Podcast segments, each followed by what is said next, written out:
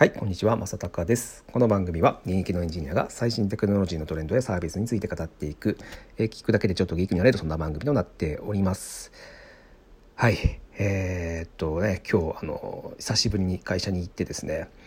えー、紙の景気申請を出してきました。バカだなとね思いながら無駄だなと思いながら、まあ、本当にねまあしょうがない、うん、これはもうサラリーマンやってるからにはですねまあしゃあないとは思うんですけどもまあなんか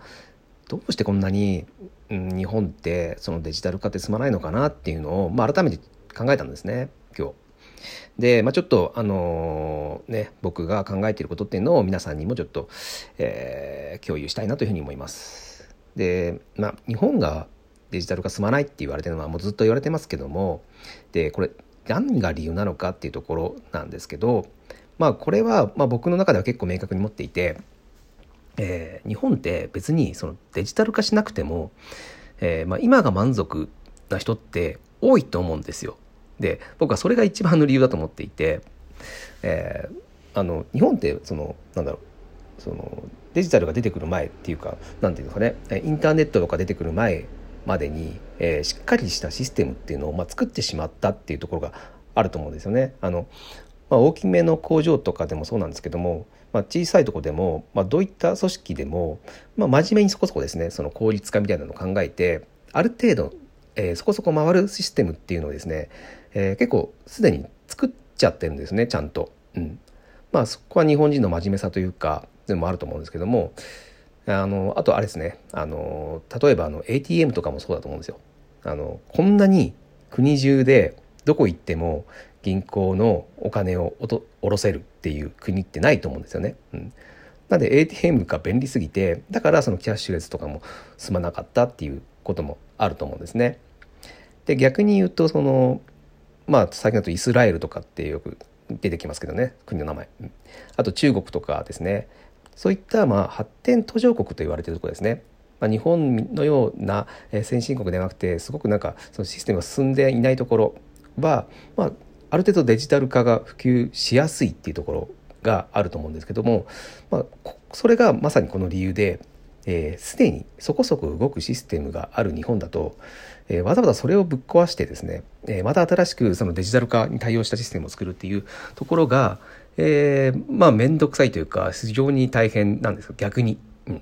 逆に何もない状態から、そのデジタル化に対応した方が断然やりやすいというところで、まあ、あのイスラエルとか中国とかっていうところの国が、えー、デジタル化が非常に進むのが早いというところだと思います。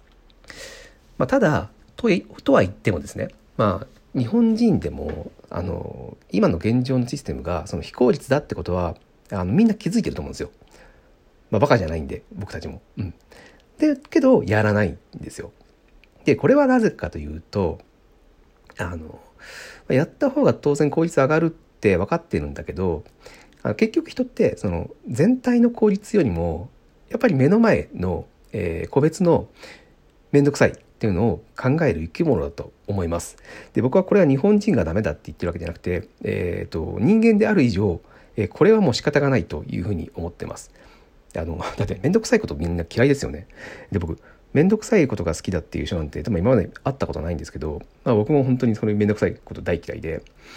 まあ、あの、まあ、これやったら得だよなって思っていても、めんどくさくてやらないってこと多分いっぱいあると思うんですよ、皆さんも。うん。まあ、でも、だからこれが、その 日本が、その、なかなかデジタル化進まないっていう、まあ、ある意味正体ですよね。うん。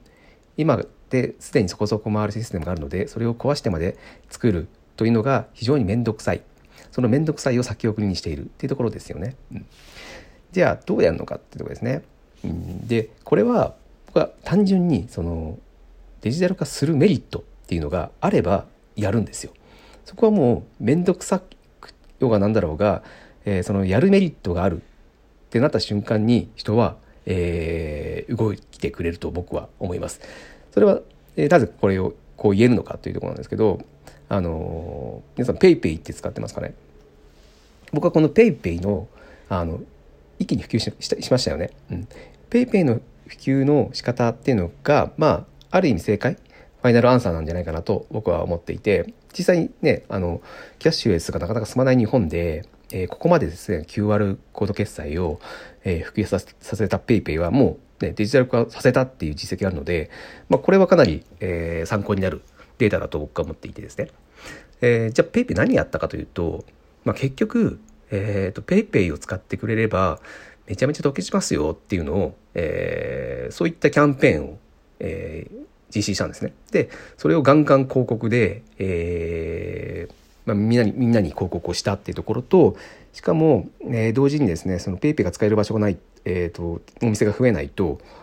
あの、使い物にならないんで、まあそこは本当にガシガシ営業をかけて、えー、PayPay を使えるようにしたっていうところですね。まあ、本当にローカルの、地方のローカルのお店でも使えるところって結構あると思うので、まあ、相当の営業かけたと思います。で当然でもねあのじゃあこれどうやったかというともう単純なんですよもうお金を使いまくったんですよ。ペイペイはまあヤフーですけどもヤフーという会社が、えー、めちゃくちゃお金を使っただってこのペイペイだって使えば使った分だけ全部返しますみたいなキャンペーンしたじゃないですか。で僕ももちろんそれ使ったので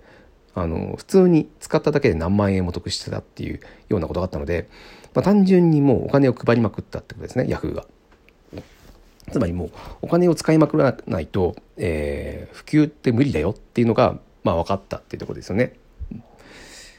じゃあ、まあ、こういったそのお金をガンガン使って普及させるってことが、まあ、その国日本という国が、まあ、できるのかどうかっていうところですよね。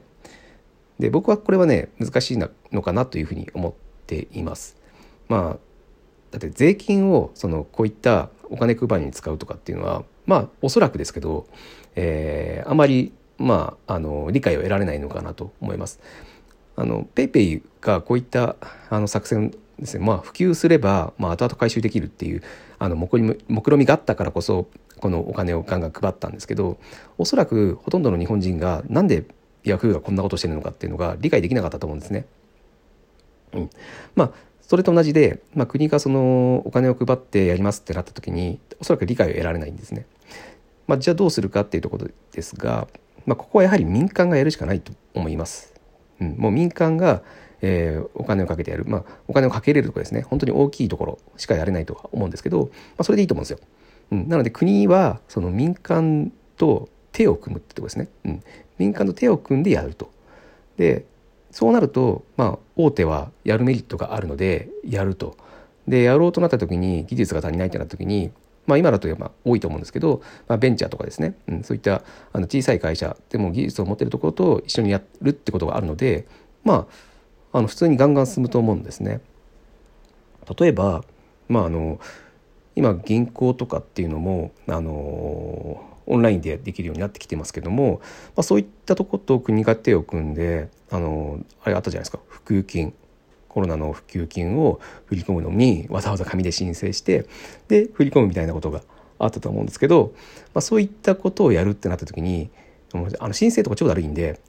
もう自分が持っているあの銀行とあなたはあの個人情報っていうのを、えー、確実に、えー、紐付けた状態でいればもうえー、支給しますって決まった瞬間にそこに振り込めばいいだけなので、まあ、そういったことが、えー、できるようになるんですね。まあ、こういったことを、まあ、民間と一緒に組んでやるっていうところは非常に、えー、メリットが大きいのかなと思います。まあ、あとはあれですねあのワクチンパスポートとかって今あの国が作ろうと思ってますけどもこんなのも別に、えー、もうすでに LINE とかって